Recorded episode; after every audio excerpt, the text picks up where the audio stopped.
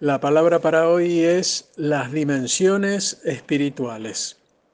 Los que hemos realizado una confesión de fe por Cristo y de este modo nos transformamos en hijos de Dios, sabemos que el Señor nos manda a que nos esforcemos y que tomemos aliento para enfrentar las circunstancias que la vida nos pone por delante. Por lo cual comenzamos un camino y el mismo es no ceder ante los problemas, sino más bien debemos dirigir todo nuestro ser a confiar en el Señor, que Él nos cuida y nos protege.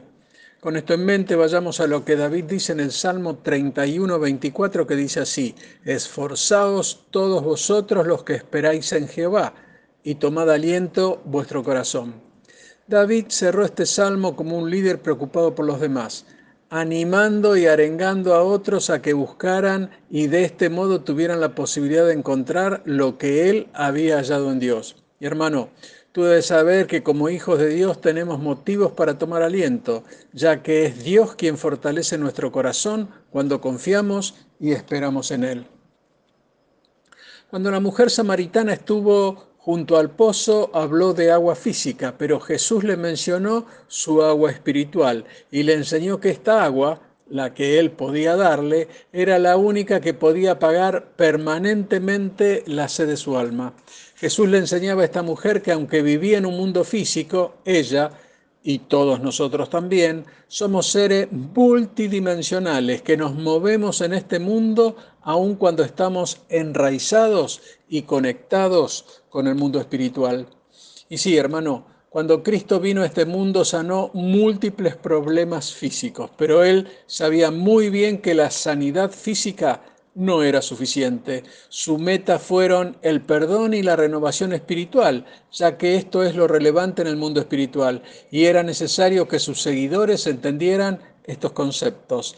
Sin la sanación interior, la sanidad física solo toca la superficie lo que puede observarse con nuestros ojos, por lo cual Jesús se interesó en dejar muy claro que el perdón y la redención son los que ofrecen el nuevo nacimiento, nuevo corazón y conexión íntima con Dios. Somos hechos nuevos por Él.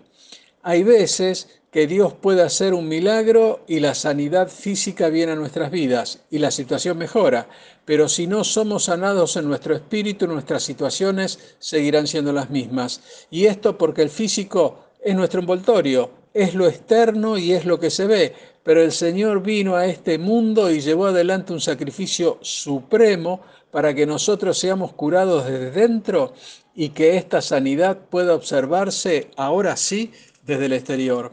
Hermano, nunca debemos olvidar que Dios obró en nuestra vida ayer, lo hace hoy y lo seguirá haciendo en el futuro. Y Él quiere llevarnos a estar más cerca de Él en el ámbito espiritual. Y será desde este lugar que podremos ser reconfortados y sanados desde adentro, y esto incluso cuando nada de nuestra situación física cambie y sea que Dios diga sí, espera o no aún a nuestras oraciones, podemos confiar en que su compasión y poder están obrando a nuestro favor. Dios te bendice. Amén.